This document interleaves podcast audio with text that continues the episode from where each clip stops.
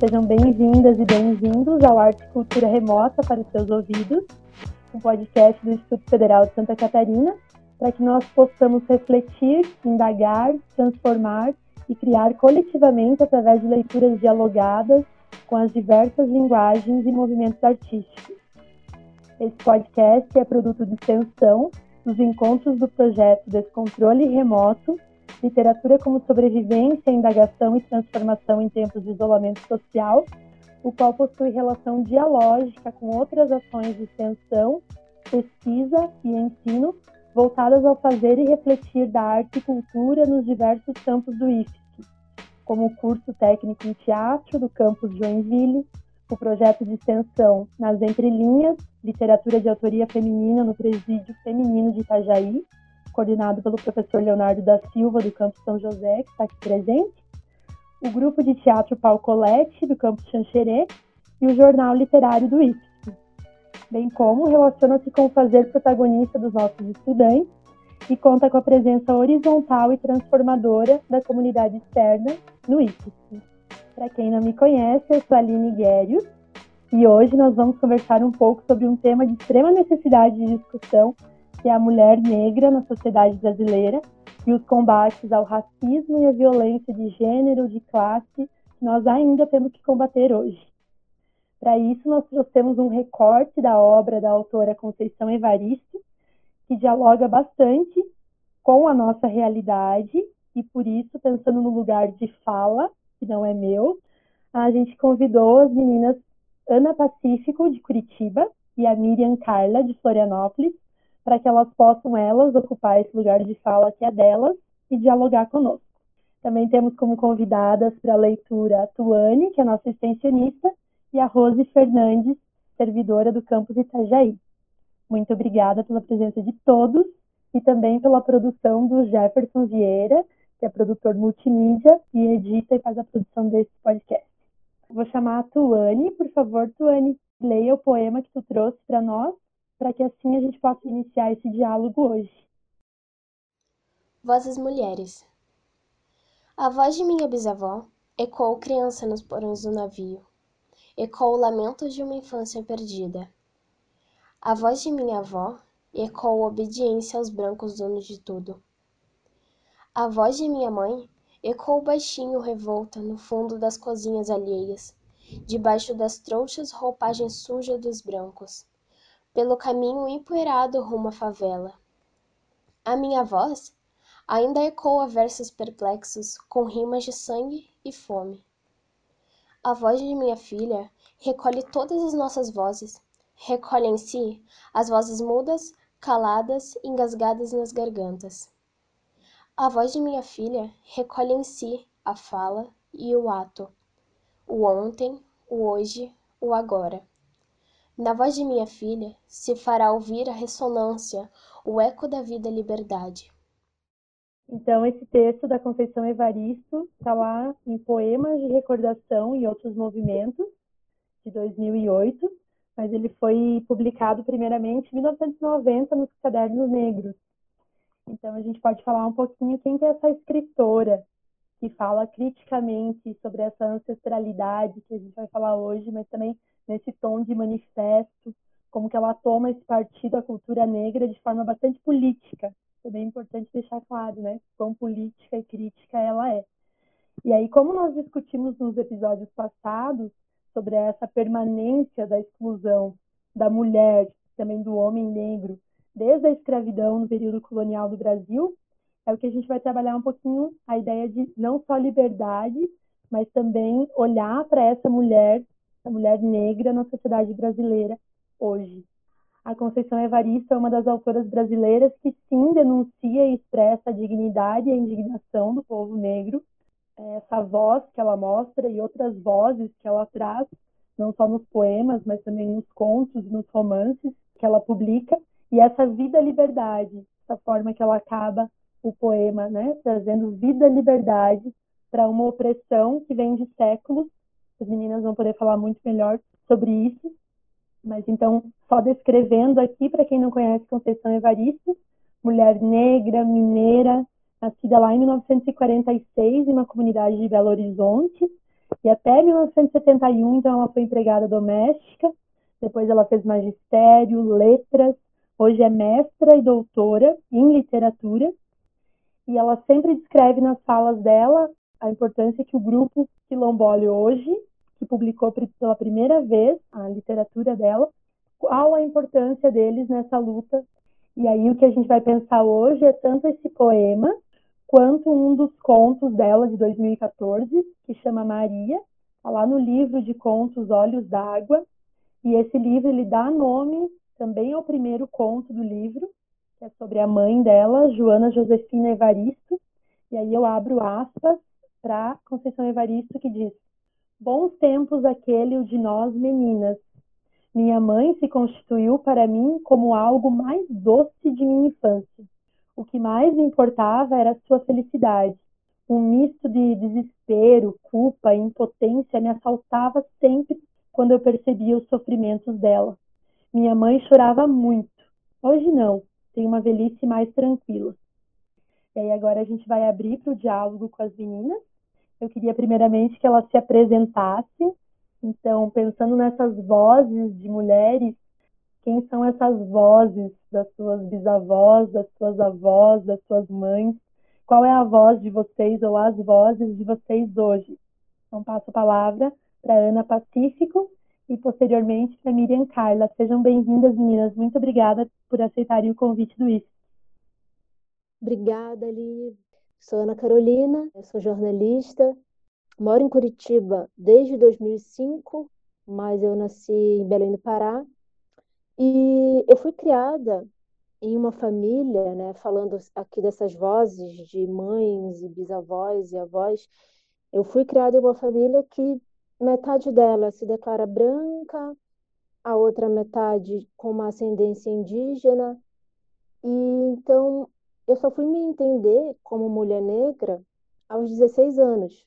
Isso aconteceu durante uma aula de filosofia na faculdade. Eu comentei com o professor que eu estava com dificuldade em continuar pagando a mensalidade da, da faculdade. E aí ele me sugeriu de, ah, então, por que, que você não tenta as cotas e tal? E aí eu percebi que nunca tinha passado pela minha cabeça que eu poderia tentar cotas um dia, porque na minha cabeça eu não tinha direito a isso, né?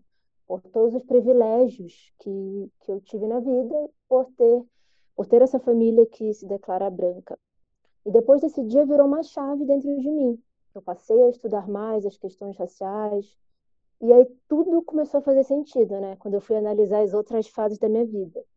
Por que foi tão difícil me encaixar na escola? Aquela sensação constante de inadequação, é, ser alvo de piadas de colegas. Eu era menina que ninguém queria namorar. Então, quando a gente coloca a questão racial no meio, tudo começa a fazer mais sentido, né? E isso se acentua mais ainda se a gente levar em consideração que eu sou nortista, eu vim para uma cidade que é de maioria branca, conservadora. Então, eu acredito que essa identificação da negritude, ela não vem só a partir do individual, mas ela é coletiva também. A gente conseguir fazer uma leitura de pertencimento a um grupo. Muito obrigada, Ana. Vou passar então a palavra para Miriam Carla, por favor. Oi, gente. A minha experiência é parecida com, com a da Ana em vários aspectos. Eu também venho de uma família multirracial, multiétnica, e acredito que, pelo fato de ter crescido é, mais próxima à família do meu pai, que é uma família é, majoritariamente branca, essa noção da diferença sempre foi evidente para mim. Além disso, eu cresci em uma cidade do interior do Paraná, que chama São Miguel do Iguaçu, bem pertinho de Foz, que é uma cidade bastante gueticizada. Então tem a colônia alemã, tem a colônia italiana, tem a Tecorral Coí, que é uma aldeia indígena, a Guarani, tem o Quilombo Pepu. Então, naquele espaço é bastante evidente e demarcada assim a diferença. Então, essas questões sempre apareceram. E pensando um pouco de, nisso e nessas reflexões, eu queria ler um dos meus poemas para vocês, se vocês me permitirem, que eu acho que ele elucida, também traz essas questões é, relacionadas à minha mãe, à minha avó, enfim, às minhas irmãs, né? Ele se chama Miriam. Miro e me demoro no espelho. Escafandrista, mergulho em olhos rasos d'água. Busco traços entre os destroços que restaurem minha memória. Capitando a minha embarcação corpo, reviro as marcas da minha pele. Eu sigo pistas. Deslizo, dilato a pupila e a cordelata, filha da encruzilhada.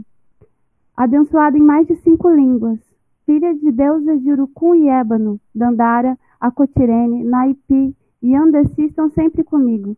Eu sou neta das mulheres que vocês não conseguiram matar. E tô viva por aquelas que morreram. Martina, a Poema, Marielle, Lurdinha. Eu tô sempre presente para lembrar das minhas. Eu tô aqui que é para vingar Chupac, os dois. Pantera Negra, jogar. Eu sou a Mira e eu tô pronta para tirar, tirar os meus da sua frente sempre que for preciso. Sempre que for preciso, roubo as linhas do horizonte e costuro meu poema. Condenada a ser livre, estou cumprindo a minha pena. E dessa fita eu não me livro, não por bom comportamento. Engolindo o próprio rabo, eu estou sempre renascendo. Eu escrevi esse poema quando minha mãe faleceu, pensando nisso, de que como ela infelizmente foi tirada de mim, tirada de nós, como é que eu gostaria de viver a partir disso? Viver a partir da vida que ela me legou. Miriam, muito obrigada. Eu acho que as falas de vocês dialogam bastante com o que a Bia falou bastante num, num vídeo protesto, a Bia Ferreira, né? Essa ideia de que eu vou defender mesmo. E também o que o Emicida falou essa semana, essa ideia de eu vou defender mesmo e a gente precisa. Então, quando tu fala da tua mãe, tu fala com essa voz de defesa também. Muito obrigada por compartilhar conosco. Então, pensando nessas vozes de mulheres, a gente vai escutar a Rose, que é servidora também no campus de Itajaí. Eu vou pedir para a Rose se apresentar, por favor, Rose. E aí ela tem uma leitura para a gente.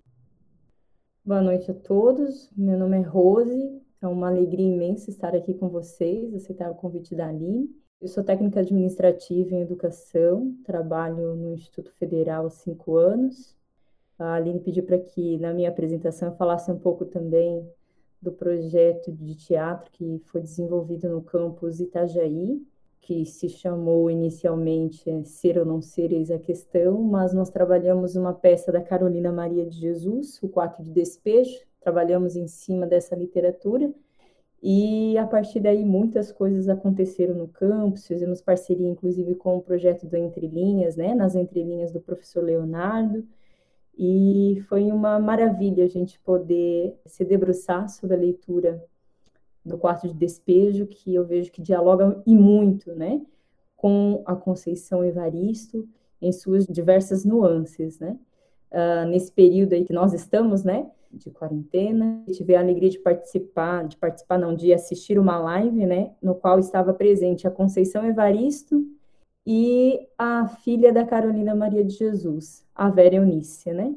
E ambas faziam um diálogo maravilhoso sobre todas essas questões que nós estamos tratando aqui. É isso, eu vou ler então. Maria. Maria estava parada mais de meia hora no ponto de ônibus. Estava cansada de esperar. Se a distância fosse menor, teria ido a pé. Era preciso mesmo ir se acostumando com a caminhada. O preço da passagem estava aumentando tanto. Além do cansaço, a sacola estava pesada. No dia anterior, no domingo, havia tido festa na casa da patroa. Ela levava para casa os restos, o osso do pernil e as frutas que tinham enfeitado a mesa. Ganhar as frutas e uma gorjeta. O osso a patroa ia jogar fora. Estava feliz, apesar do cansaço. A gorjeta chegara numa hora boa. Os dois filhos menores estavam muito gripados.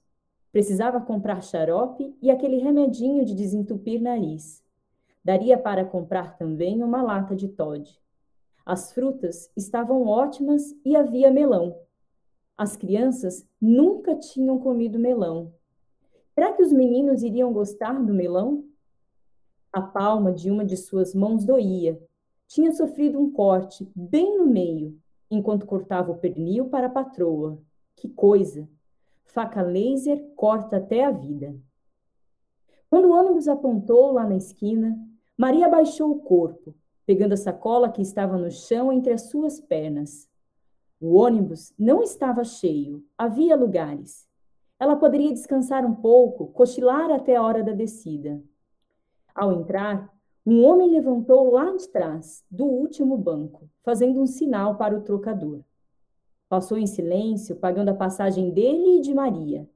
Ela reconheceu o homem. Quanto tempo! Que saudades! Como era difícil continuar a vida sem ele. Maria sentou-se na frente. O homem sentou-se a seu lado.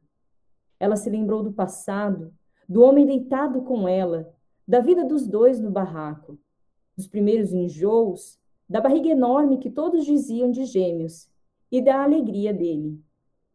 Que bom, nasceu, era um menino e havia de se tornar um homem.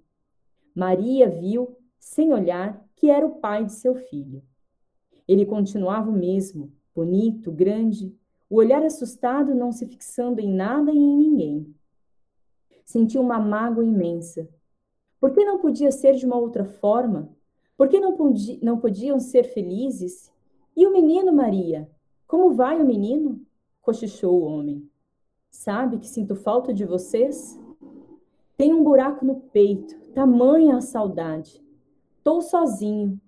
Não arrumei, não quis mais ninguém. Você já teve outros, outros filhos? A mulher baixou os olhos como que pedindo perdão. É, ela teve mais dois filhos, mas não tinha ninguém também. Ficava apenas de vez em quando com um ou outro homem. Era tão difícil ficar sozinha. E dessas deitadas repentinas, loucas, surgiram os filhos menores. E veja só, homens também. Homens também? Eles haveriam de ter outra vida. Com eles tudo haveria de ser diferente. Maria, não te esqueci. Tudo aqui está no buraco do peito. O homem falava, mas continuava estático, preso, fixo no banco. Cochichava com Maria as palavras, sem, entretanto, virar para o lado dela. Ela sabia o que o homem dizia. Ele estava dizendo de dor, de prazer, de alegria, de filho, de vida, de morte, de despedida. Do buraco, saudade no peito dele. Desta vez, ele cochichou um pouquinho mais alto. Ela, ainda sem ouvir direito, adivinhou a fala dele. Um abraço, um beijo, um carinho no filho. E, logo após, levantou rápido sacando a arma. Outro lá atrás gritou que era um assalto. Maria estava com muito medo, não dos assaltantes, não da morte, sim da vida. Tinha três filhos. O mais velho, com 11 anos, era filho daquele homem que estava ali, na frente, com uma arma na mão. O de lá de trás vinha recolhendo tudo. O motorista seguia a viagem. Havia o silêncio de todos no ônibus. Apenas a voz do outro se ouvia pedindo aos passageiros que entregassem tudo rapidamente. O medo da vida em Maria ia aumentando. Meu Deus, como seria a vida dos seus filhos? Era a primeira vez que ela via um assalto no ônibus. Imaginava o terror das pessoas. O comparsa de seu ex-homem passou por ela e não pediu nada. Se fossem outros os assaltantes, ela teria para dar uma sacola de frutas, um osso de pernil e uma gorjeta de mil cruzeiros. Não tinha relógio algum no braço, nas mãos nenhum anel ou aliança. Aliás, nas mãos tinha sim. Tinha um profundo corte feito com faca laser que parecia cortar até a vida. Os assaltantes desceram rápido. Maria olhou saudosa e desesperada para o primeiro. Foi quando uma voz acordou a coragem dos demais. Alguém gritou que aquela puta safada lá da frente conhecia os assaltantes. Maria se assustou. Ela não conhecia assaltante algum. Conhecia o pai de seu primeiro filho. Conhecia o homem que tinha sido dela e que ela ainda amava tanto. Ouviu uma voz: Negra safada, vai ver que estava de coleio com os dois. Outra voz, vinda lá do fundo do ônibus, acrescentou: Calma, gente. Se ela estivesse junto com eles, teria descido também. Alguém argumentou que ela não tinha descido só para disfarçar. Estava mesmo com os ladrões. Foi a única a não ser assaltada. Mentira, eu não fui e não sei por quê. Maria olhou na direção de onde vinha a voz e viu um rapazinho negro e magro, com feições de menino e que relembravam vagamente o seu filho. A primeira voz, a que acordou a coragem de todos, tornou-se um grito. Aquela puta, aquela negra safada estava com os ladrões. O dono da voz levantou e se encaminhou em direção a Maria. A mulher teve medo e raiva. Que merda! Não conhecia assaltante algum. Não devia satisfação a ninguém. Olha só, a negra ainda é atrevida, disse o homem, lascando um tapa no rosto da mulher. Alguém gritou: Lincha! Lincha! Lincha! Uns passageiros desceram e outros voaram em direção a Maria. O motorista tinha parado o ônibus para defender a passageira. Calma, pessoal. Que loucura é esta? Eu conheço esta mulher de vista. Todos os dias, mais ou menos neste horário, ela toma o ônibus comigo. Está vindo do trabalho, da luta para sustentar os filhos. Lincha! Lincha! Lincha! Maria punha sangue pela boca, pelo nariz e pelos ouvidos.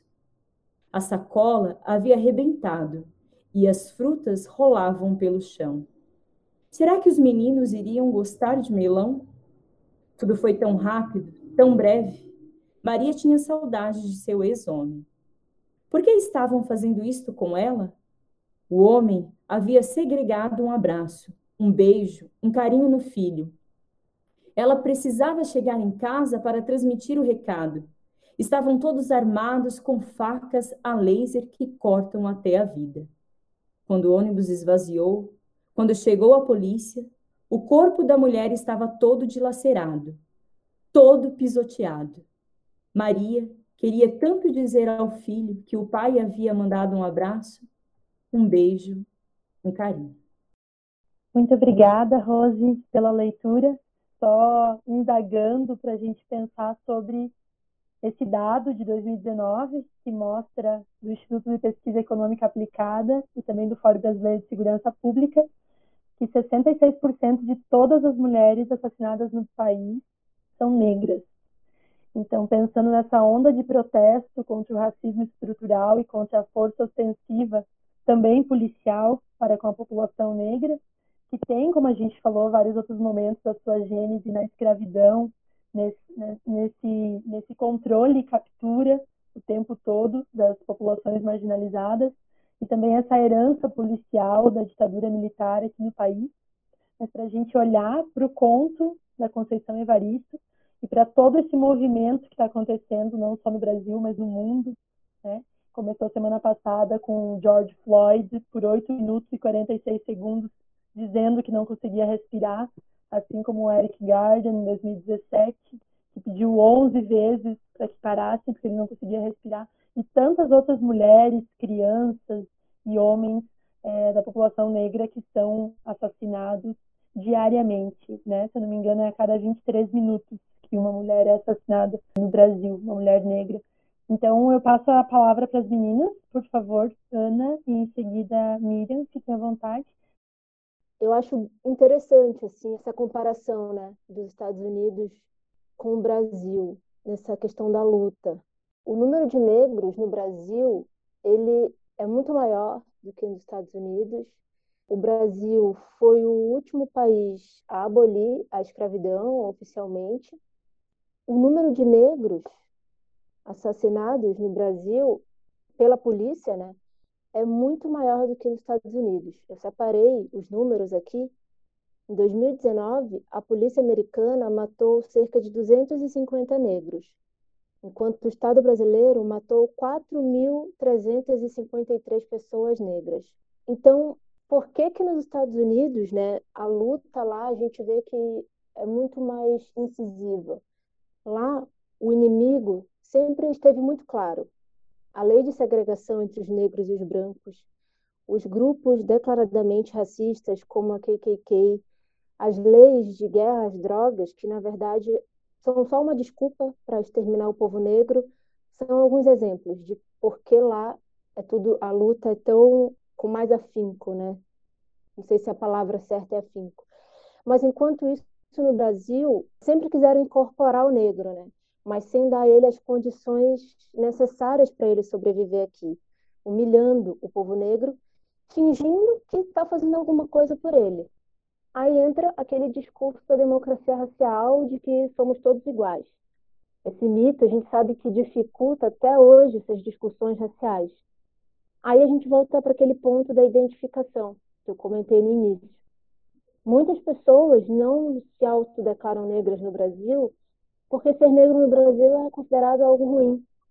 Né? Qual é a representatividade do negro na mídia? Ele é geralmente o pobre, o bandido. Então, como as pessoas vão partir para uma luta aqui se elas nem conseguem se reconhecer dentro desse papel de luta? Eu fico me questionando assim, se a Miriam quiser entrar agora também com alguma, alguma opinião. Sim, os dados né, que a Ana trouxe são extremamente é, elucidativos para a gente entender a lógica de organização do país, do nosso país. Nosso país foi construído em cima né, da, da escravização, foi, foi a última abolição e foi um dos primeiros países a construir, entre aspas, uma guerra às drogas. Então, quando a gente fala de racismo estrutural, a gente está falando dessa lógica estatal de marcar e perseguir determinados corpos.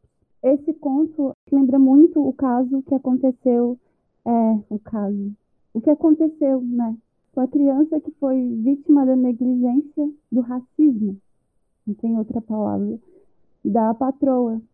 Esse conto, quando ele começa, ele deixa bem evidente para gente o que é que a Conceição está escancarando na nossa cara. Não que a gente não saiba, mas quando ela coloca ali, nos coloca como pessoas que assistem a isso de maneira não só passiva, eu acho que fica bem evidente essa questão. Quando a gente fala das mulheres que são vítimas de feminicídio, esse é um assunto que me deixa muito impotente, porque a minha mãe foi uma vítima de feminicídio. Então, quando a gente fala de estatísticas, às vezes a gente tem a tendência a pensar como alguma coisa muito afastada da gente. Só que quando tu percebe chegando cada vez mais perto, se a gente está falando de 23, aliás, de uma pessoa a cada 23 minutos, a gente está falando de maneira muito próxima da gente, né? Os pontos que esse conto levanta e que a Ana trouxe para gente, a questão de um país com uma mentalidade escravocata, que tem ainda o quarto da empregada como parte essencial das famílias de classe média, já traz um pouquinho para a gente como determinados corpos são vistos na sociedade. Durante um, um período de extrema calamidade pública, de pandemia, a gente vê pessoas defendendo que o trabalho doméstico é um trabalho essencial, mostra de novo qual é a mentalidade dessas pessoas. Porque a gente sabe quem são as empregadas domésticas, não é? A gente sabe qual é a classe e qual é a cor dessas empregadas domésticas. Então, quando a gente pensa como repensar esse país, a gente vai precisar levar isso em conta. Como é que esse país foi construído? Quem é que construiu esse país? Com que intenção? A Miriam comentou do caso desse, do, do menino do Miguel, né? Que... E eu lembrei daquela moça que morreu linchada injustamente no Guarujá. Não sei se todo mundo lembra. Ela morreu, foi linchada no Guarujá porque confundiram ela com uma outra mulher que praticava um crime com crianças. Então, é a vida imitando a arte, a arte imitando a vida, eu não sei nem dizer mais. É um caso muito parecido, né? Duas mulheres que são linchadas por um crime que elas não cometeram. Acho legal a gente lembrar. Se eu não me engano, é Fabiane Maria de Jesus, que foi Isso. morta por vizinhos, né? Acusada de uma o que, o que rotulam como magia negra, né? Em São Paulo, no Guarujá, mas que foi uma notícia falsa na rede social. Então aí as, as fake news matando pessoas também, né, Gurias, que a gente vê. Eu acho que isso faz bastante link com a outra pergunta. Quem é essa mulher que é linchada no conto? Assim como vocês falaram a arte e realidade, a realidade que é a arte. Então, nessa construção que a Conceição Evaristo faz de forma tão agoniante, que é para ser mesmo, é para incomodar, né?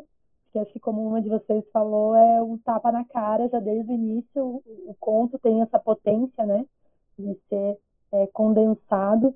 Mas aí, pensando especificamente na mulher negra, qual que é o olhar de vocês nesse momento de tanta necessidade de lutas antirracistas, como a gente falou, para esse conto, onde uma mulher negra, trabalhadora, como a mãe do Miguel, ela está voltando da casa da então chamada patroa, que deu os restos da, da mesa do jantar para ela levar embora, né? O resto das frutas, um trocadinho.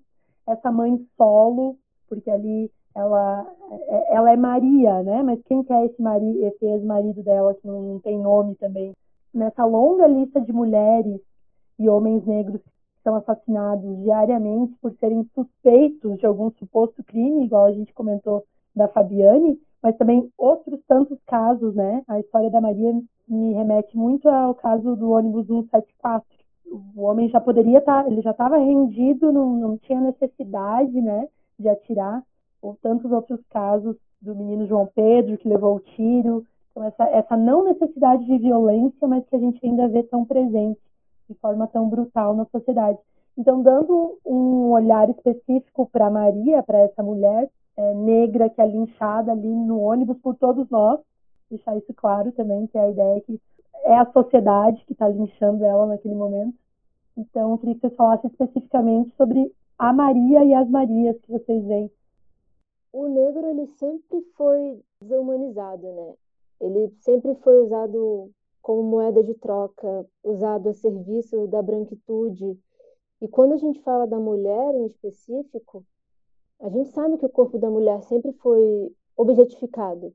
Seja a mulher branca, que tem o, o seu corpo relacionado à maternidade, à delicadeza, à fragilidade, seja a mulher negra, que é lida como objeto sexual, como se ela estivesse aqui para satisfazer os desejos sexuais ou para preencher posições subalternas. Então, a mulher negra ela sempre precisa ficar quieta no canto dela ela sempre precisa se reprimir, senão ela é considerada arrogante. A gente vê isso no conto. Quando ela tenta se defender, ainda dizem que ela está sendo atrevida, né? Então, ela não pode se defender. A partir do momento que a Maria tenta se defender, aí surge a violência física. Se a Maria tivesse ficado quieta, será que ela teria morrido? Não sabemos. Até as expressões usadas pelos algozes da Maria são relacionadas ou com a sua cor ou reduzem a Maria a um objeto sexual. Eles falam aquela negra safada, aquela puta. Então é sempre diminuindo, né? Usando sempre essas expressões para diminuir. A mulher negra, eu vejo que ela é explorada de diversas formas, é, economicamente, por meio do trabalho, politicamente com seus direitos sendo negados e ideologicamente com ideias que são articuladas para controlar essa mulher negra.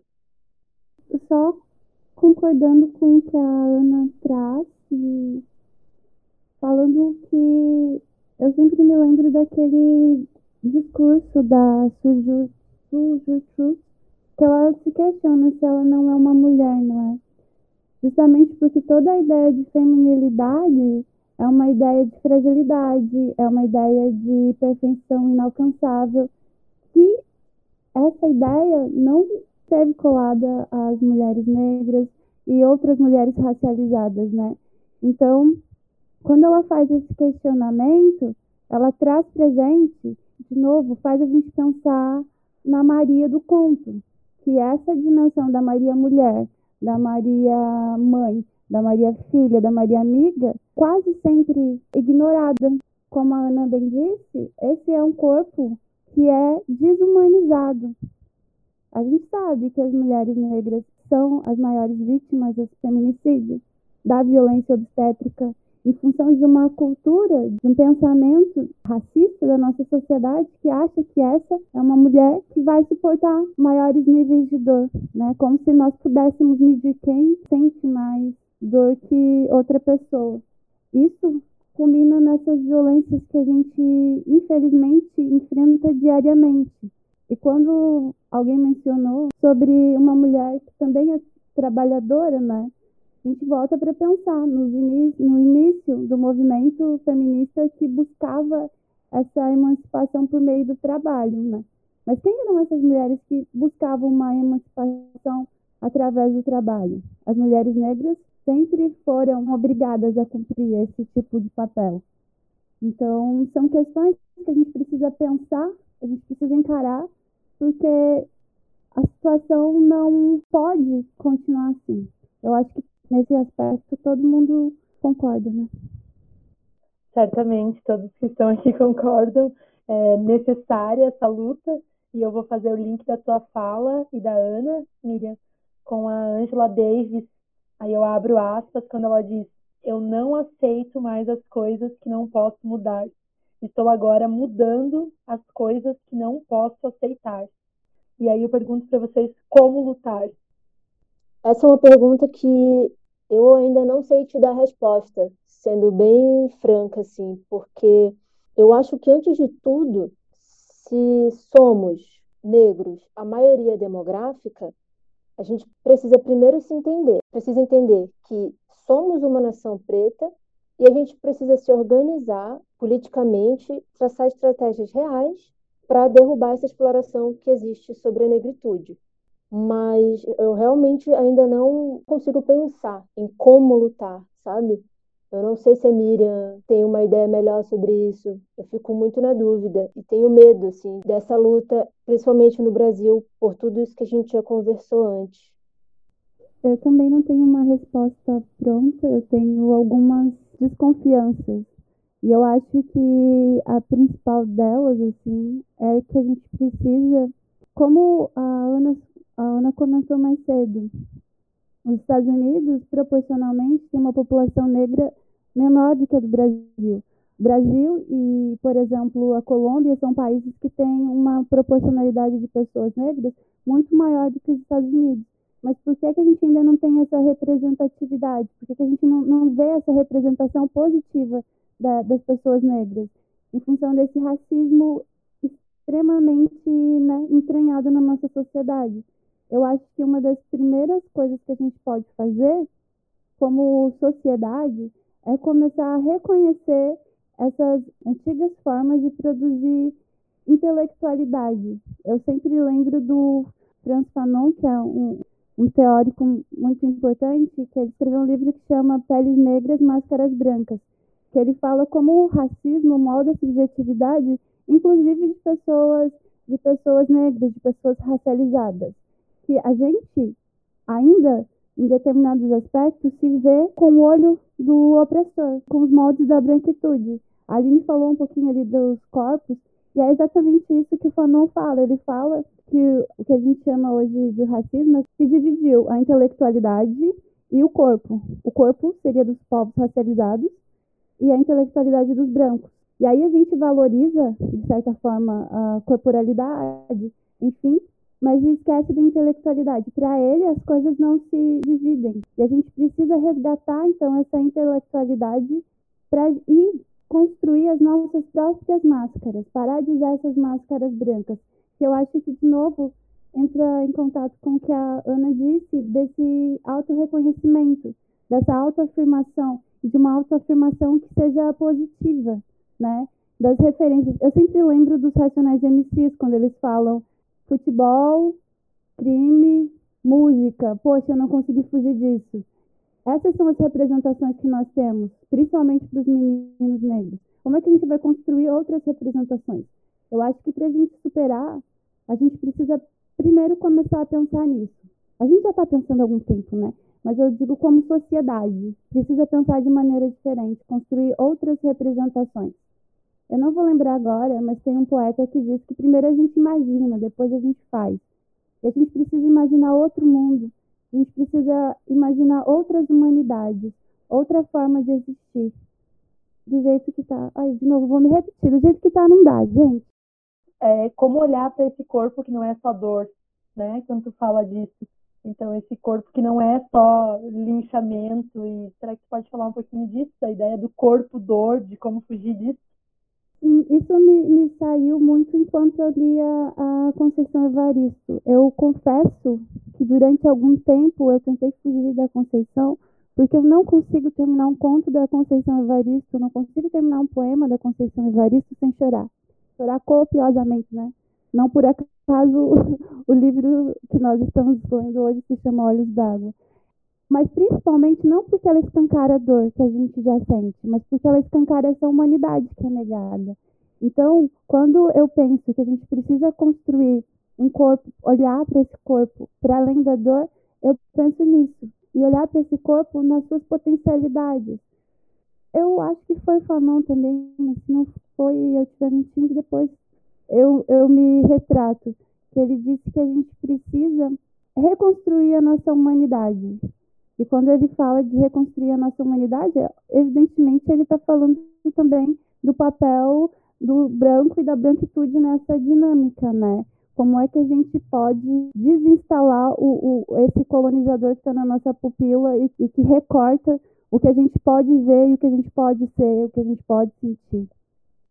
E quando tu diz desse chorar ao ler Conceição Evaristo, é, nós tivemos uma experiência bem importante assim no, no projeto nas entrelinhas e eu queria chamar o professor Leonardo da Silva que coordena esse projeto no presídio feminino de Itajaí pedir na verdade para o Leonardo relatar um pouquinho como que foi trabalhar Olhos d'Água da Conceição Evaristo lá dentro do presídio então com essas mulheres que estão privadas de liberdade e como que elas olharam, né, Léo, para isso que a gente conversou bastante sobre essa dor. Obrigada, uhum. Léo, pela sua presença.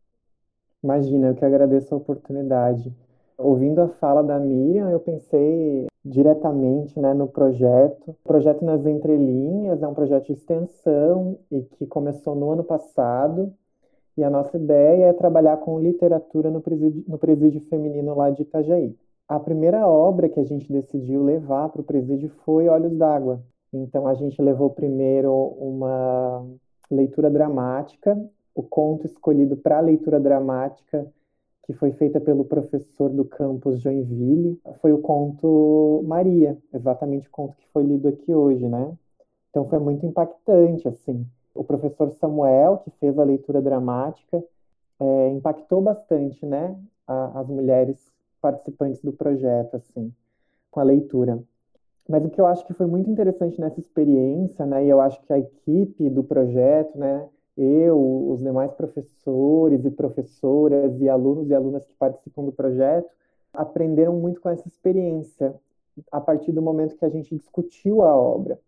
Porque quando a gente se reuniu com elas, depois que elas tinham lido a obra, né, que ficou muito para a gente foi o impacto que os contos da Conceição tiveram nelas. Nelas, enquanto mulheres que se viram nessa história, né? Se identificaram com as histórias que a Conceição Evaristo conta, né? Então, eu, enquanto homem branco, que não é, estava numa situação de privação de liberdade, né? O efeito que essas histórias têm para mim é totalmente diferente. Então, eu estou lendo a história do outro, né? De mulheres negras, pobres, né? Então, a partir dessa discussão que a gente teve, desse diálogo, né? Essas mulheres, elas me ensinaram muito e a gente aprendeu muito nesse contato com elas, porque elas nos questionaram e mostraram como que para elas também era difícil ler aquela obra, né? Então elas nos questionaram assim, olha, realmente, para a gente é muito difícil ler sobre essa realidade, porque essa também é a nossa realidade, né? Então, de certa forma, a gente teve que repensar também qual que é o nosso papel, né? E repensar na nossa posição, né? De privilégio, porque como a Miriam falou, né? O contos e a obra da, da Conceição Evaristo como um todo, ela é muito impactante e traz questões muito importantes e muito pertinentes, né? Traz vários questionamentos, mas é interessante a gente pensar como que cada um vai ler, né? Então eu leio e eu reflito sobre questões, mas ao mesmo tempo eu não estou vivendo todo aquele sofrimento, né? Então eu vejo, eu estou lendo a história do outro. Agora, qual que é o impacto que eu tenho quando eu leio e aquela história que está sendo contada reflete o sofrimento, as dificuldades que eu vivenciei, né?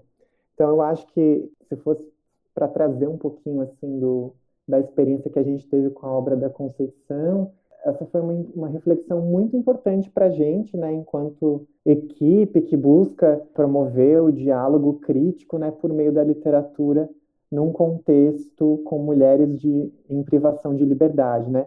E aí eu acho que vale também lembrar que a maior parte da população carcerária é negra, né?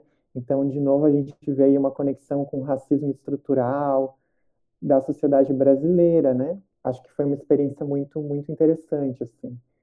E os contos, né, a obra da Conceição tem um potencial enorme. Acho que, que, que trazem uma reflexão bem importante para a gente. Muito obrigada, Leonardo. Lembrando também que esse projeto nas entrelinhas tenta nesse momento de isolamento social e pandemia, que nós não podemos ir até lá, a gente tenta estar em contato com as mulheres, né, Léo, através de áudios que a gente consegue enviar uma vez na semana, ou até mesmo incentivando que elas continuem as leituras lá dentro. Isso é importante destacar aqui. Quando tu falou da Conceição Evaristo, da leitura dela, a gente pensa também na escrita dela. A escrita e o viver se fundem e se confundem. Sigo eu nessa escrevivência a lembrar de algo que escrevi recentemente. Então, toda essa relação dela com a leitura, mas também com a escrita, o que ela coloca como escrevivência, a gente pode olhar até a ifização que ela faz, né? Quando ela usa muito hífen, ou quando ela usa muito é, parênteses, essa própria palavra que eu li para vocês, confundem. Ela usa ali os parênteses para dar para o leitor a ideia de confundem, mas também fundem. Então, é uma escrita que é fundida também pela vivência dela. Eu queria perguntar para Ana e para Miriam como que vocês enxergam essas mulheres de vocês, né, na escrita de vocês, na vivência de leitura, se vocês poderiam compartilhar um pouquinho disso conosco. Quando tu fala dessa escrevivência, né, que veio da Conceição, isso é exatamente isso, dessa experiência, desse repertório de, do corpo de uma mulher negra em vivência. Então ela quer sair daquele estereótipo. Na escola, quais eram os clássicos que a gente lia? Eram escritos por homens. E as personagens negras vinham a partir de uma perspectiva masculina. A própria Gabriela, do Jorge Amado, ela é uma mulher negra que a sua principal característica é a sensualidade, né? Gabriela é sedutora. Essa é imagem sexista que se tem da mulher negra. A partir de um movimento de uns anos para cá, que é um pedido para a gente ler mais mulheres, que vem esses personagens femininos a partir de uma perspectiva de autores mulheres e mulheres negras, né? Então elas entram com essa nova voz na literatura brasileira com a intenção de fugir dos estereótipos, e a Conceição Evarista é uma delas. Isso acontece com a Chimamanda, que ela traz essas personagens femininas com outras camadas, política da Nigéria que está envolvida. Então, são várias camadas que essas personagens veem a partir dessa perspectiva feminina e não mais do autor homem. Eu acho muito interessante, como a Ana disse, que a Conceição traz para gente toda essa multiplicidade, né? E tu perguntou como é que eu vejo essas mulheres. Eu vejo como a minha vizinha, eu vejo como as minhas colegas de trabalho, eu vejo como as estudantes. São mulheres que têm direito, na escrita da Conceição, à multiplicidade. Elas não estão reduzidas, como a Gabriela, a um estereótipo. Elas são mulheres com diferentes dimensões, em diferentes papéis sociais, e isso é o mais rico.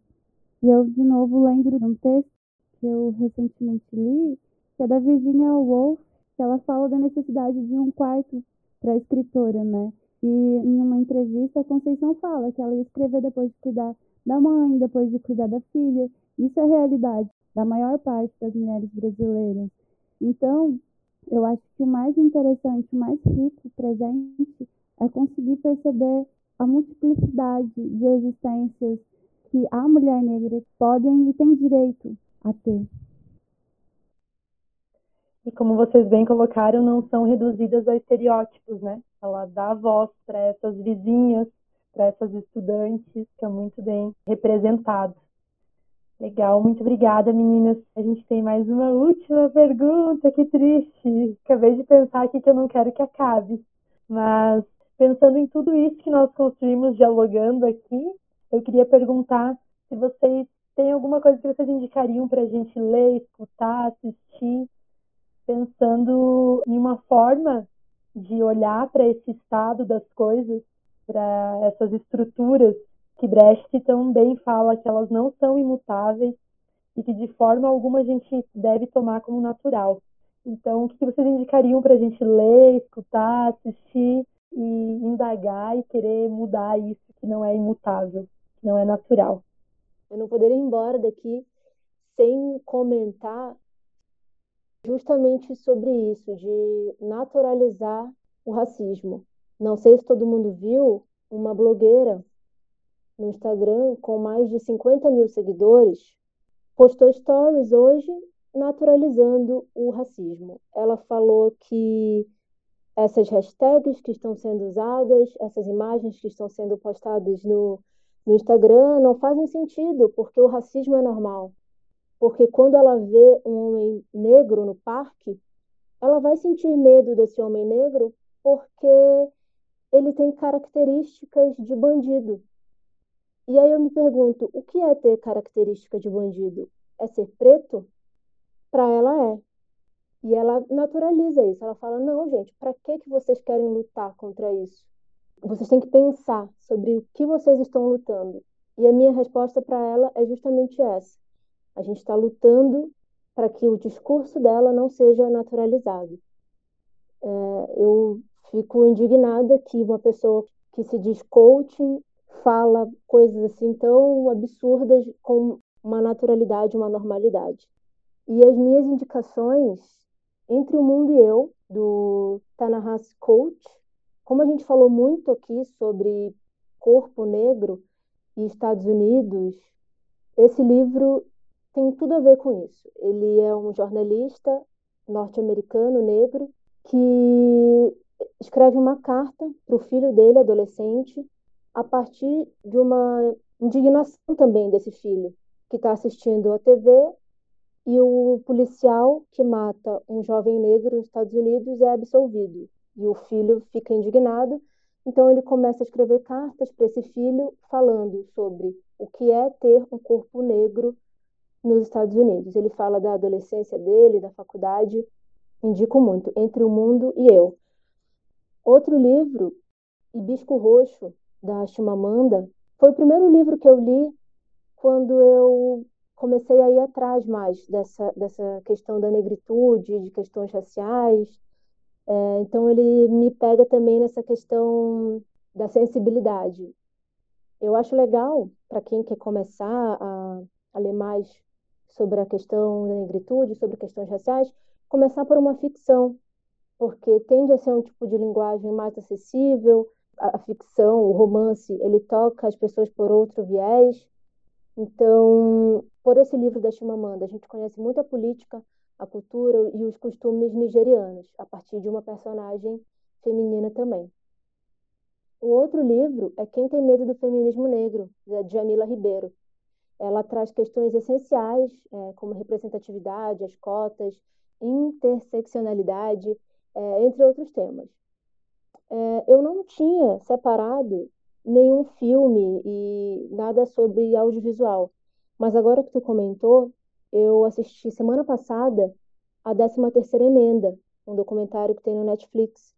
Ele está bem fresco na minha memória. Ele foi feito em 2016, se eu não me engano, mas é muito atual, fala sobre essas leis antidrogas nos Estados Unidos, Donald Trump querendo a exterminação do corpo negro.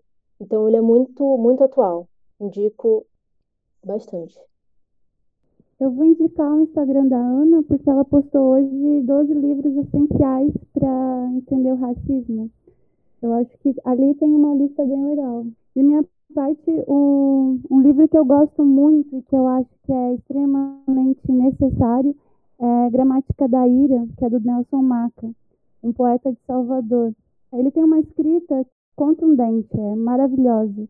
Eu também gosto muito da Mel Duarte e da Lucy Ribeiro, que são poetas de slam Então elas têm essa dimensão da poesia falada muito forte e que é bastante necessária, né? A, a oralidade faz parte e nem sempre tem, enfim, a valorização que deveria.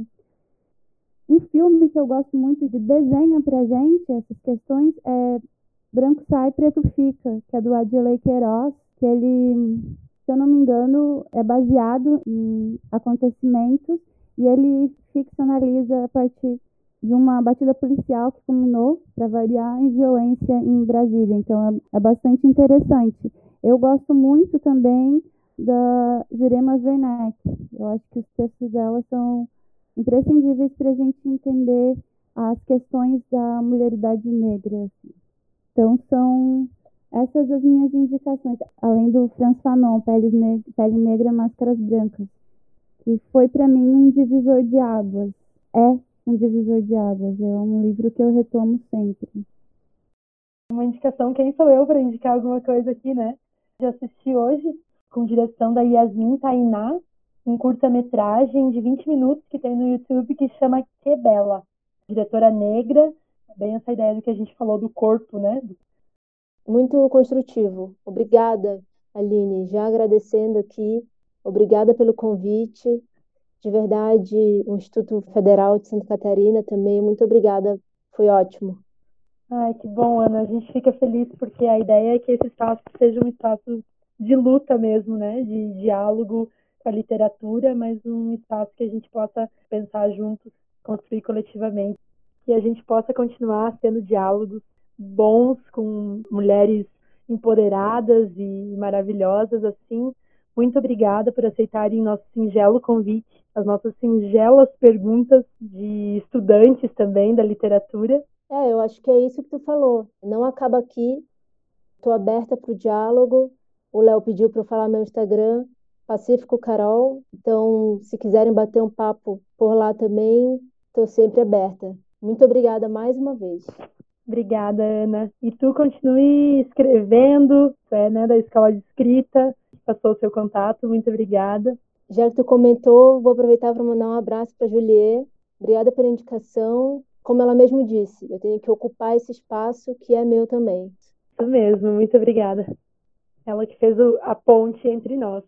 Agradecer também o Jefferson Vieira, que fez a minha ponte com a maravilhosa Miriam. Eu quero agradecer o convite, eu fiquei imensamente feliz de poder participar dessa, dessa discussão. Quero mandar um beijo para minha irmã, para as minhas amigas, para o meu namorado, para todo mundo. É um espaço extremamente importante e, mais uma vez, fica evidente para a gente a necessidade de a gente defender a educação pública, né?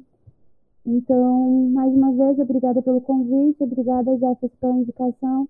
Enfim, um prazer. Prazer conhecer a Ana, conhecer a Aline e demais pessoas. Beijo. Prazer te conhecer também. Prazer, gurias. Muito obrigada.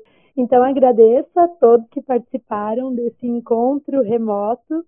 E você que está escutando também pode participar do descontrole remoto durante o isolamento social. Nós nos encontramos e desencontramos virtualmente todas as quintas-feiras, às 19 horas, no Google Meet. Basta você digitar o código RFZ JZAB-RGG. Fiquem também por dentro das publicações e produções do Instituto Federal de Santa Catarina, acompanhando a gente nas redes sociais. Nós estamos no YouTube, no Instagram e no Twitter. E se tu preferir, pode criar um alerta para receber notificações de conteúdo novo. O jornalismo está produzindo muito durante essa pandemia. Para escutar os próximos episódios desse podcast, Arte e Cultura Remota para seus ouvidos e também conhecer o Ciência para seus ouvidos, basta seguir o IFSC nas principais plataformas de streaming. Essa foi mais uma iniciativa do IFSC em Casa, com organização do projeto Descontrole Remoto, apresentação de Aline Guérios e produção de Jefferson Vieira. Foi uma satisfação pensar arte e cultura com vocês. Nós estamos separados, mas estamos juntos. Fique em casa e até o próximo encontro remoto. Um abraço, gratidão, beijos.